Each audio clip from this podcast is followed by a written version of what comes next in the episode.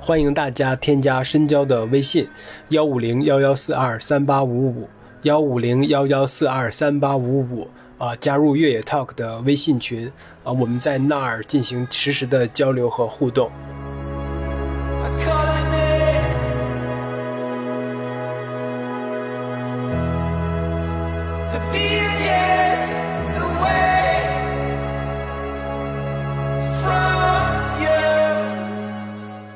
Hello，大家好，欢迎收听本期越 Talk 越野的越 Talk，我是深交。哎，我们这档播客节目跟香港一百达成了一个合作。成为这场比赛在大陆地区的这么一个独家播客合作伙伴，所以我们的职责其实是更好的跟大家介绍一下港百这场比赛啊，同时在赛前呢，可以跟大家传递一些赛事相关的这么一些信息，而且在此基础之上，我们还是想跟大家提供一些关于训练呢、关于补给啊、还有装备以及心理调试这些方面的一些小建议吧，以供大家更好的去应对这场百公里的比赛啊。我们这个系列的节目其实叫做香港一百赛事通讯，呃，我们。我们这档节目跟港百在大陆地区的协调员马德民马老师共同策划推出的。今天是第二期，第二期我们要聊的是安全提醒、安全指南。那我们先请马德民马老师跟大家打个招呼。越野 Talk 的听众朋友们，大家好，我是马德民，也是受到呃香港一百赛事总监 Janet 的委托，担任赛事的这个顾问和。大陆地区的这个协调员，通过我呢，其实呃也是一个超级客服吧。然后呢，为这个所有的 大陆的 呃参赛者这个啊排忧解难，然后回回答一些疑难的问题。呃，通过啊我的话呢，就说也希望能够让所有的这个我们大陆的这个参赛者都能够啊顺顺利利的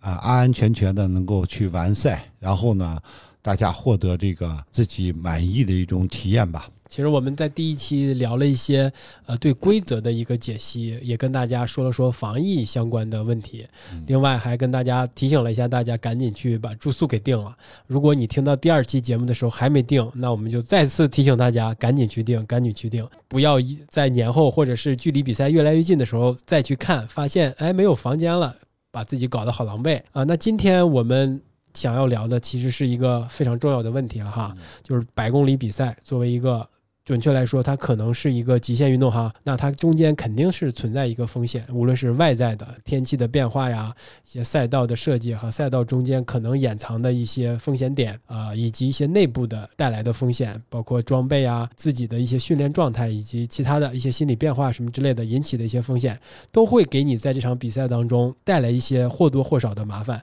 当然，我们是希望你能够。哎，这些都没有，顺顺利利的完成比赛。那因此呢，我们要请马老师跟我们一起把这些风险点跟大家都介绍到，大家心里有个预期，心里有个准备。如果遇到相应的问题，可以顺利的、从容的把它解决掉，顺利的完成比赛，获得一个非常好的百公里体验。我们其实是，其实我们在上期也提到了这个二零一六年哈，就是那个天气的突然的变化。本来香港在一月份、二月份的时候。天气非常好的，就无论是呃湿度还是温度，都是比较适合跑这个比赛的。但是那年突如其来的这个寒流，呃，大帽山上下雪了，柏油路上结冰了，选手都被困在了山顶，甚至有一些选手在这这个当中也受到了一些伤害。其实这个就是一个外部来的风险点，对吧？对。呃，那马爷可以再给我们仔细的介绍一下，从外在的来的这些风险，怎么给你在百公里中带来许多比较大的麻烦？天气可能是第一吧。天气因素，呃，真的是越野跑里面运动它里面一个一最重要的一个因素，那是最不可控的，对，不可控。呃，然后它也是一个最有变化性的这样的一个因素吧。因为我记得有一年我参加北马是在大雨中跑完的。呃，但是是印象其实特别深刻，因为以前从来没有在一个大雨里面去完成一个北马，然后那一年有了这个体验以后，反而觉得呢，它特别特别，呃，非常特别。那么其实越野跑也是在香港一百这个历史上的话呢，大部分的天气呢都是，呃，非常的 温暖。然后就是二零一六年这一年，真的是一个史无前例的一个一个超级寒流，然后呢，造成我记得是 G Two 吧，他说他在赛前还专门训练了耐热训练，是吧？没想到在那儿给他冻的不行不行的，没错没错，嗯，没错，就是大部分的人可能都没有想到天气能有啊、那么冷，呃，实际上主主主要是对于呢，就是说，呃，可能相对跑得比较慢，对，需要过夜的那些跑者来说最难挨了。是的，呃，因为我记得呢是在呃当晚的十二点的话呢，就是就是我们的十就是十六小时比赛进行到十六小时的时候，开始下雨，然后呢落在身上就变成了冰壳冻雨。啊，这时候其实我也比较担心这个呃运动员的这个这个啊、安全问题，安全问题了。呃，因为我觉得呢，就是在那些高点的运动员肯定会，呃，特别特别的辛苦。风雨交加啊、的，对，然后后后然后呢，就是说，呃，包括一些已经回到了终点的运动员，呃，都有不少的人出现了这种失温的这种前兆，啊、就是浑身的哆嗦。然后呢，大家挤在一个一个呃帐篷里面，然后呢，反正就是场面的话呢，是是真的是非就是比较吓人的有有点就是有点让人比较难受吧。然后那年我还特别的鬼使神差，我去香港，我竟然带了两件羽绒服，包括那个羽绒服的话呢，在五十公里的时候呢，拯救了一个 失温的一个一个运动员，呃，在一百公里的终点又拯救了另外的一个失温的一个运动员，呃，所以我我本人也那那年也也也也觉得就有真的有一点不可思议。到了这个清晨的黎明六月六点的时候的话呢，回来的人满头全都是冰冻冰霜结的那个冰花，然后看出冷来了对，看的我真的是特别心疼啊！但是呢，那时候的话呢，我们也没有特别好的办法，因为白路上结了冰以后，连消防队员都上不去。呃，然后后来我也听说了，有些运动员还是呢，这种急中生智，比如说包括呢，就是把袜子套在这个鞋上面，安全走下来了。嗯，走更防滑了，呃对对对，后来我大概了解了一下的话呢，就是我们是从北方去的运动员，大部分都没有都没有挨冻，因为什么呢？因为从北方来的运动员都是穿着比较厚的冬装，啊，包括有羽绒服啊，有一些这个呃防寒的一些这种装备。呃，可能嗯，挨冻的可能就是我们在本土选手、南方选手，对南方的运动员或者本土的运动员，没有没有把这个天气呢当成一回事儿，所以我特别提醒大家的话呢，就是我们在去香港之前的话呢，建议大家的话呢，就是把你的主要是服装准备准备三种。第一种呢，就是我们按照寒冷天气，就是如果我们突遇了这个寒流的话呢，你要有中间的保暖层，你要有外外面的这个防水层、防或者防风的这种夹克，这是按照寒冷天气去准备。第二呢，是按照一种温暖的天气，就是温暖的天气的话呢，可能会白天会比较晒，那是就是要准备防晒的帽子，比如说那个呃太阳眼镜。对，还呃防晒霜这些。另外的话呢，就是第三种天气的话呢，就是常规的天气，可能不暖也不热，不冷也不热。像这种天气的话呢，如果耐寒能力比较强的话呢，你你出发然后穿个短袖都行，是吧穿？短袖短裤都没问题。如果呃是在路上时间比较长的，可能你要带上一件长袖，或者是带上一件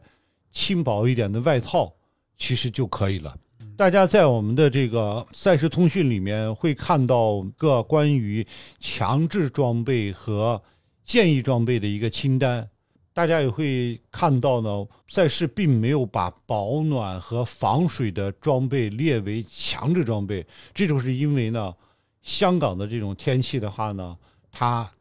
从常规来说的话呢，它是一个呃，它是一个比较温暖的一个天气。它就是在比我们比赛日的时候的话呢，它也应该是在十几度的这种这种气温，呃，所以大家一定就是呃要记着多带一点衣服。我们在赛前一天呢，再根据天气预报，然后呢去看比赛当天我要穿什么样的一个衣服，这样子的话呢会比较从容一些。对，马爷刚才也提到了装备这一块儿，对对吧？嗯，呃，其实也想跟我们这个听众朋友们，除了参加港百的这些人，以我们听众朋友们肯定有一些，哎、对越野跑可能没有那么了解，或者是没有参加过越野跑比赛的这么一些人。那先可以跟大家科普一下哈，这个这作为一场百公里级别的越野跑比赛，它对装备是有要求的，嗯而且赛事的规则上非常写的明确，有强制装备和建议装备。强制装备就是你必须在比赛当中携带的，赛前他会检查，赛中也会检查。如果你在赛中在你的装备携带当中没有这些任何的强制装备中的一项的话，可能会对你这个比赛。做出一些惩罚，甚至是强制你退赛的这种情况都都是有的，所以呃，如果你想没有尝试过越野跑比赛，你想试试，要有这个意识哈，对这个强制装备的准备啊。那其实马爷刚才直接顺势就把这个话题聊到了这个装备上。嗯那我们其实可以看看这个港百的强制装备都有，嗯，它这个有这个手提电话，这个我觉得这个挺重要哈，就出现意外的时候啊。你可能这个东西就跟报警对嗯报警啊，对去联络组委会的人啊，这样对对吧？还有头灯和电筒，这个更重要。相当一部分人他不一定能够一个白天就把这个比赛完成，嗯，对吧？他需要过夜，那这个时候你就需要这个头灯和和甚至是电筒来照明，对吧？这个也是就是就算是精英运动员，在十二小时完成的话呢，他也要携带这个对对对，头灯，因为它是强制装备，因为它是一个强制装备。你像这种郊香港的这种郊野的话呢，它是没有一点外来人造光的灯光源的。就是如果你没有这个灯的话呢，你在这些野外的话呢，真的是寸步难行。嗯啊、这个实际上我觉得大家参加过这种过夜的这种比赛的话呢，肯定会有这个深刻的这种体验。对对，我嗯我记得我跟那个向福昭以前也聊过，他是参加大加纳利的那场比赛的时候吧，他好像就是头灯突然间遇到了意外，就是嗯不亮了，他就只能蹭一个嗯呃跟他水平差不多的一个选手的一个头灯。嗯，那他上坡的时候没有人家快，就被人甩了。他下坡的时候呢，他比别人快，他嗯所以就是特别不舒服，是吧？而且它肯定会带来一些潜在的风险。对头灯的话，我建议大家的话呢，就是第一的就是呃，一定要赛前检查一下。对，呃，如果比如啊说涉及到更换电池的话呢，就及时的更换。如果你不放心的话呢，你还可以呢，就是有一个备份的。一般我们就说备份的话呢，都是一个小的手电筒。现在这种强光手电的话呢，实际上是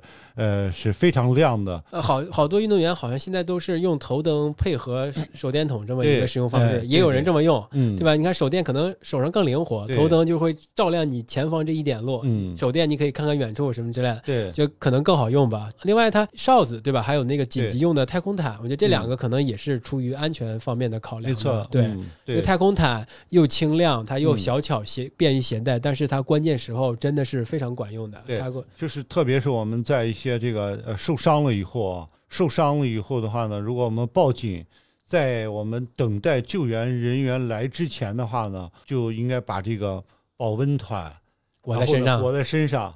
然后呢，第一个呢，它会保存你的这个热量；第二呢，就是说在这个时这在这个这个呃出现一些比如说天气变化的时候，它也能起到一个应急的这个对防水的作用，可以把头裹上，对吧？对。它这个这个保温毯的作用其实是很厉害的啊，它嗯可以把你身上散发出的热量，它给你折回来。它是虽然别看它薄，看它小，嗯。它真的是一个是一个关键时刻嗯。很有用的，而且不贵，也很便宜。还有一些强制的是就是饮水和能量了，不少于一公升的水袋或水壶，然后两条能量棒，剩下的还有什么密封袋呀、号码布和适量的现金，这个其实也是强制嗯。要求的。对。这个密封袋我不知道他是为为什么要有放在强制装备。呃装垃圾的，对，是装垃圾的，哎，嗯这个很重要哈。还有号码布，对吧？号码布嗯这个肯定是要携带了，就证明你是这个参赛选手啊。呃，还有适量现金，这个我觉得可能也是。你嗯像你刚才像上一期马爷也提到，呃，你中途是是允许你去买一些饮食的，嗯对吧？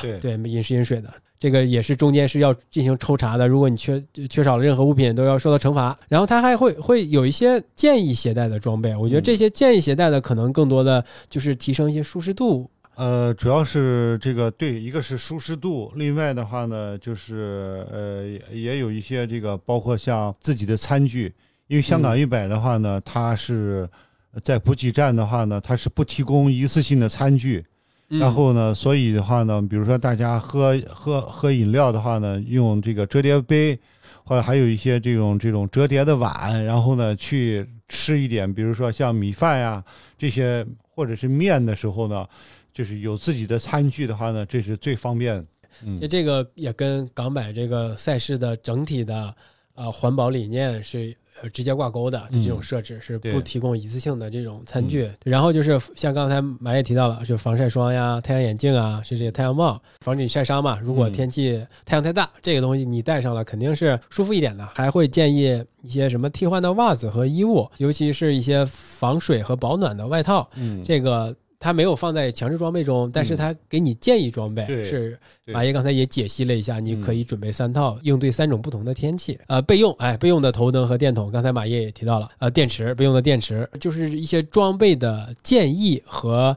装备的强制装备，比赛规则当中写的比较明确的，大家是赛前肯定。呃，出发之前一定要检查一下自己的这个强制装备是否携带的呃完全。我觉得这个现在已经是大部分参加比赛的越野跑选手的下意识动作了吧？嗯也对于强制装备的检测啊和准备，大家都是比较能够接受，而且都准备了，而且啊、呃有有一些惨痛的教训，对对吧？对呃，大家对这个强制装备的认同度和认可度已经嗯提升到比较好的一个状状况了。那那如果带了强制装备和足够的保暖和防水的装备哈，嗯可能这个装备所能带来的一些装备缺失所能带来的一些风险或者是危险，就基本就能够杜绝了。不过我我觉得现在大家。其实有的时候是不一定缺这些装备哈，现在一些装备控、装备党们都是一些带一些，或者是平常会买一些那种可能防护系数特别高的。我我还看过一些带什么两三万那种防水指数的去参加比赛，可能这个是不是就不是太有必要？呃，其实可能使用的场景并不多。对呃，首先第一，冬天的话呢是香港一年里面降水概率最低的时候，它不会下特别大的雨，然后那它可能会有一些阵雨。那这种阵性的这种降水的话呢，实际上像我们一般的这种防水的这种服装的话呢，也完全能够啊、去应对了。啊，所以呃，所以就是，其实我个人的一个建议呢，是在比赛的时时候的话呢，尽可能去使用你已经使用的比较熟悉的装备。那我们都知道有一个我们的就是圈里面这个不成文的一个规定呢，就是旧鞋新袜子，就是我们要穿去比赛的话呢，最好是穿一双旧鞋，你已经穿开的鞋，不要拿新鞋，然后呢去磨合。呃，你肯定会出很出一些脚脚的一些这个意外的情况，那就没办法比赛了。为什么要穿这个新袜子呢？是因为这个新袜子它比较柔软，它能够就是去呃防止一些这个脚部的一些磨损嘛。对对，所以我觉得就是我们的这个装备，尤其是比赛的装备，最好是自己用的比较熟悉的，在比赛中去用的话呢，这样会减少这个一些新装备出问题的一些几率。对。这样的话呢，也能帮助我们更好的去比赛。其实我们看这个港百写的强制装备和建议装备当中，发现了一点哈，嗯就是他没有把这个防水和保暖的衣物放在强制装备当中。嗯我看起码在国内绝大多数比赛哈，以及国外的一些大型比赛当中，他都会把这些呃，起码冲锋衣这是防、嗯防水的嘛，他都会嗯写到强制装备当中。港百他为什么不把这个东西写在强制装备当中呢？这主要就是那个就是呃，鉴于这个香港的这个它的这个天气，天气，它是一个是呢，香港的它是是这个气候属于这种亚热带这种气候，常年的这个温度的话呢，都是相对比较高的。就即便是在冬季的话呢，平均的这个温度也有十几度到二十度左右。所以，其实，在这种天气里面的话呢，冲锋衣啊这种或者是保暖装备的话呢，其实是呃相对使用场景是非常少的。对所以就是大家大家要了解的话呢，就是说组委会虽然没有把它列入到强制装备里面，但是呢，你作为个人的话呢，要有一定的这种这种呃风险的这种认知，呃，还有包括呢，就是说。如如果是对自己的这个，比如说耐寒能力啊，然后呢这些有有有有有有所质疑的时候呢，那么我建议大家还是就是要多带点装备。然后呢，呃，如果我们遇上这个这种不测的这种风云的时候，我们有装备的话呢，能够应对，对，就能够去坦然的去面对这样的一个安排。其实也是呢，就是说考虑到我们每个人都是一个成年人，我们面对这样的一个赛事规定的时候，我们一定要有自己的一个主见。呃，虽然没有强制你携带，但是。如果觉得要自行判断，对，其实是一个特别明智的一个选择。二零一六年遇到了那样的问题，那样的突发情况，港买确实还是没有把这个东西放在强制装备的 list 当中，对吧？那像您刚才说的，确实也体现了他尊重每一位跑者作为成年人的自主决定的这么一个态度。对我觉得这点其实挺好的哈，就是也是比赛跟大家的一个。关系的这么一个深层的一个思考吧，毕竟都是成年人，都参来参加百公里了，你对这个风险呢，对这个安全判断呀，以及你在比赛当中遇到的情况，你该如何应对，其实都是要有自己的一个判断，都要根据自己的情况以及正在面对的一些问题，你要给出一个自己的决定。这个其实不只是。大家参加港买哈，其实参加一些其他的比赛，或者是参与一些户外运动，可能都要带着这个心理，带这个状态，对自己负责嘛。你一方面可能是需要组委会给你一定的保障，另一方面很重要的，你还是要把自己的这个东西防护啊，尤其是安全上的东西，要有自己的一个认知、自己的判断、自己的一个行为决定。其实我们的这个赛事呢，就是呃，作为这个安全管理来说的话呢，第一呢，就是我们要。对于这个赛道，然后呢，它的一个安全呢，去做一个评估，包括每一年的话呢，在赛前都会去检查这个所有的这个赛道的这个呃路线上面有没有，比如说水毁塌方的地方，有没有山体崩塌的地方啊？如果有的话呢，我们的赛赛道的话呢，就会做出一些调整啊。另外的话呢，也是会。定期的会对某一些这个赛道的一些部分，然后呢去做一些维护、修理，然后这个包括在这个这个呃设置路标的时候呢，也会呃就是按照我们这个常规吧，一个是常规，另外的话呢，还有就是容易跑错的这种地方，然后呢去加一些什么呢？去加一些这种围挡，呃围呃围挡或者是一些这种丝带。然后呢，去警戒线，然后呢去做一个阻拦吧。其实这个香港一百这个赛道来说的话呢，跑错的这个几率呢是相当相当少，就是可以说百分之一的可能很难跑错。呃，不是，就是百分之九十九的人可能都不会跑错，但是肯定会有百分之一的人跑错，而且跑错的位置吧，大概是有呃有一两个位置，呃有一个位置的话呢是实际上就是可能会。呃，跑，然后呢，跑下，然后跑下了这个坡，然后呢，跑跑到城里去了。所以大家在路上的话呢，一定对，一定要关注一下什么呢？就是关注一下赛道的标记。如果你有有一段时间没有看到这个赛道标记的话呢，那肯定是跑错了，你就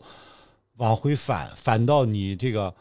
刚才错过的那个路口，然后你再仔细的去查看一下这个呃赛道的这个这个标记。总体上，我觉得还是就是安全的这个，而且就是赛道上也没有说特别特别陡峭的这种，比如说悬崖呀这种地形，这这个是很少的。呃，一一定要提醒大家的时候呢，就是在比赛，一个是开始，另外的话呢，就是中间要注意力比较集中。就是在以往的比赛里面，就是发生过好几次，我的认识的朋友崴脚，就是因为。尤其是在一些这种石头的这种第二段和第三段跑在海边的这种石径上面，这种石头呢，它不是特特别平整，它会有一些这种起伏。呃，在这些地方如果注意力不集中的话呢，是很容易特别容易崴脚。因为一崴脚的话呢，就基本上这个比赛就报销了。除了崴脚这种情况，还有没有什么其他呃往年的案例啊？或者是您听周围的朋友说过，在这场比赛当中，还在这条港百这条赛道当中是遇到了什么伤害吗？主要就是崴脚，或者是一些这个速度太快摔伤啊。其他的这种外部伤害的，你是比如说野猪什么攻击人呀，或者猴子攻击人，这个好像从来没有。另外，可能更多的还还是一些自己内就是内在的问题，比如说训练不足，呃，训练不足，然后呢，还有包括呢食物的食物的反应，呃，肠胃的反应，呕吐啊这些，还有包括像一些什么睡眠不足。像我第一年参赛，就是因为八十三公里的时候啊，就是强烈的这个睡眠不足，然后呢就退赛了。嗯，实际太累上了是吧？对，实际上特别可惜，就是只剩十七公里，然后我完全可以在二十四小时时候抵达终点，但是呢，那个时候呢，就是睡意一上来以后，什么都不想跑了，就是马上就要退赛。呃，但是后来其实挺后悔的，就是第一次呃自己跑首摆，一个是呢，就是在那个时候呢缺乏一个经验，呃或者是缺乏一个这个敬畏心，呃一个资深的一个这个老跑者的一个鼓励吧。那年我前半程速度有点太快了，嗯，然后其实体力造成的这个疲劳啊，然后特别猛烈的一下来了以后，这就是所以在八十三公里那个位置就不行了是吧？一步都不想跑了，就想睡觉。那您不能在某个补给站短暂的休息一会儿吗？对，我在那个补给站啊，我睡了，就是坐在椅子上眯了几分钟，但是呢，还是觉得这个非常的非常的难受，就是还是想躺在这个床上去睡。躺在酒店的床上，对，但是后来想的这个还是自己太娇气，不够坚强了。力 不够，然后决心不够，然后呢，这个造成那一年其实我训练准备各方面都挺好的，但是呢，就是在八十三公里的时候就是功亏一篑。第二年我就解决了这个问题。第一呢，就是我们在前半程的时候就有意的控制了一下自己的速度，就不让那个疲劳来的那么强烈。第二呢，就是在后面的话呢，呃，因为那年也是跟随两个朋友，然后呢一起在后面，实际上也没有特别多的去跑，就主要以徒步为主了，心态也比较放松，然后就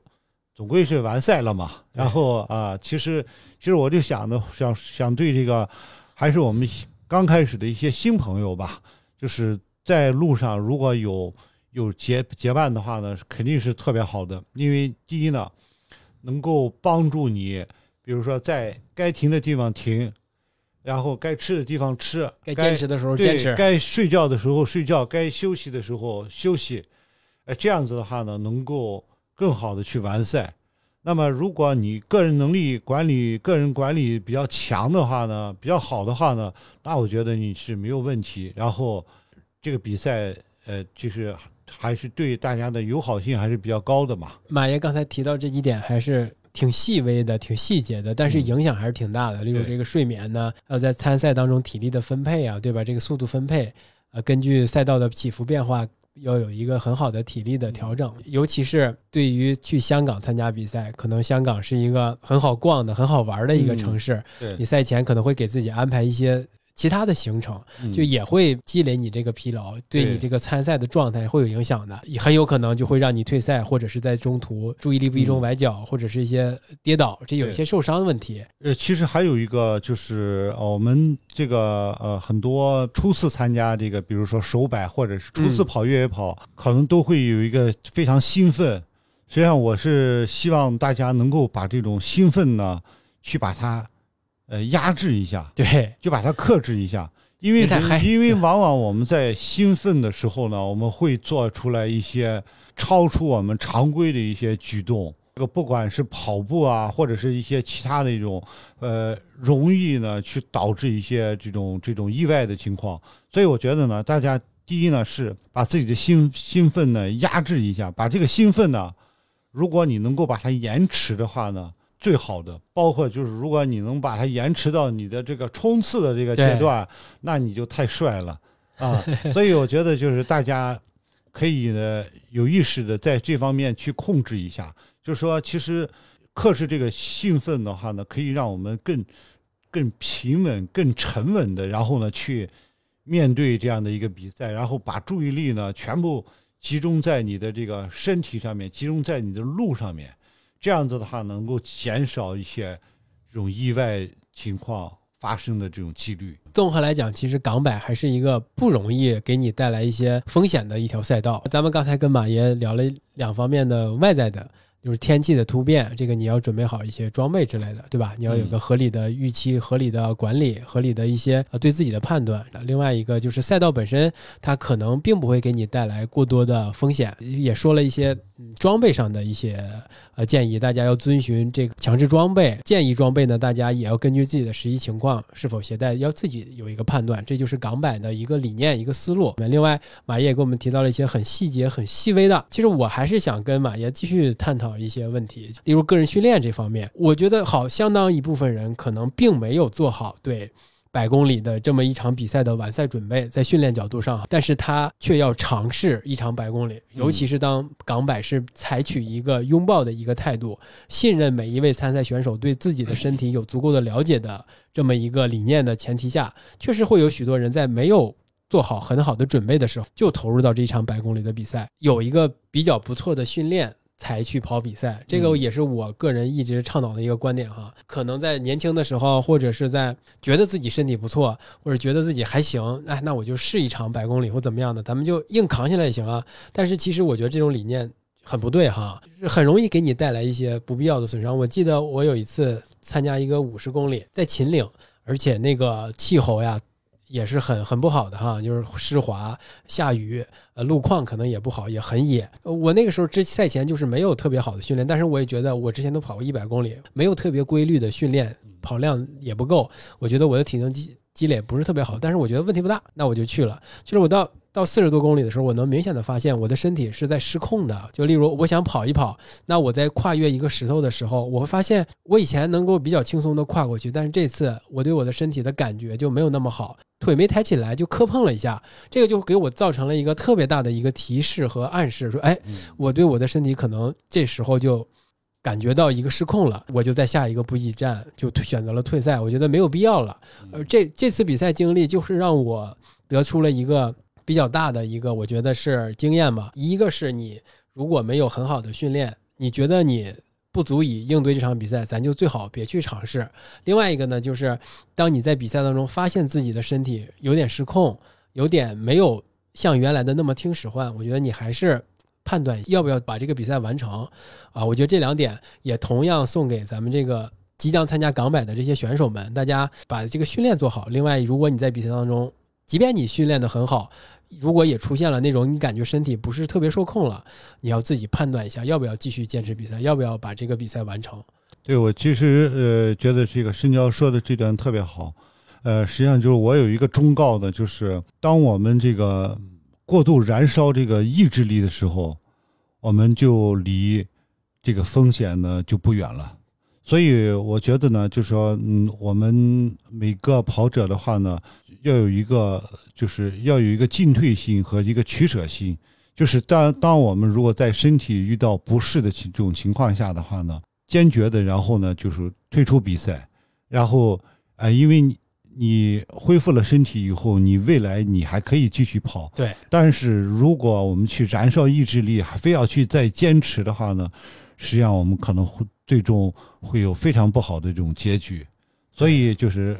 还是那句话嘛，留得青山在，不怕没柴烧。对对，嗯，反正我一定要把自己的身体照顾好。反正我们这期主要跟大家聊了一些安全上的一些东西，就包括外在的赛道的天气的，也包括内在的一些准备啊和自我的一个训练，对吧？还有装备。你如果把这些都做得比较好，或者是有一个合理的应对，对于港百这条赛道，无论是你是首百还是有过很多比赛经验，来到再次来到港百，都是能够比较好的应对这条赛道的。祝福大家能够。有一个比较顺利、比较体验好的一次港百之旅。最后有一个这个呃小福利的话呢，呃会送给大家，就是我们的这个香港一百的赞助商呢高驰啊，我们会在二月八号左右的话呢，会在高驰的公众号上面呃发布一个带有这个轨迹导航功能的啊香港一百的这个这个赛道轨迹。到时候呢，大家也可以关注一下这个高驰的公众号，然后呢，去下载这个这个轨迹文件啊，这样把它装在自己的这个呃这个这个手表里面，然后在比赛的时候呢，就可以去用到它啊，也是祝愿我们所有的这个呃大陆的参赛者能够顺顺利利的、安安全全的完赛回家。第二期的赛事通讯就聊到这儿，那我们下一期再见。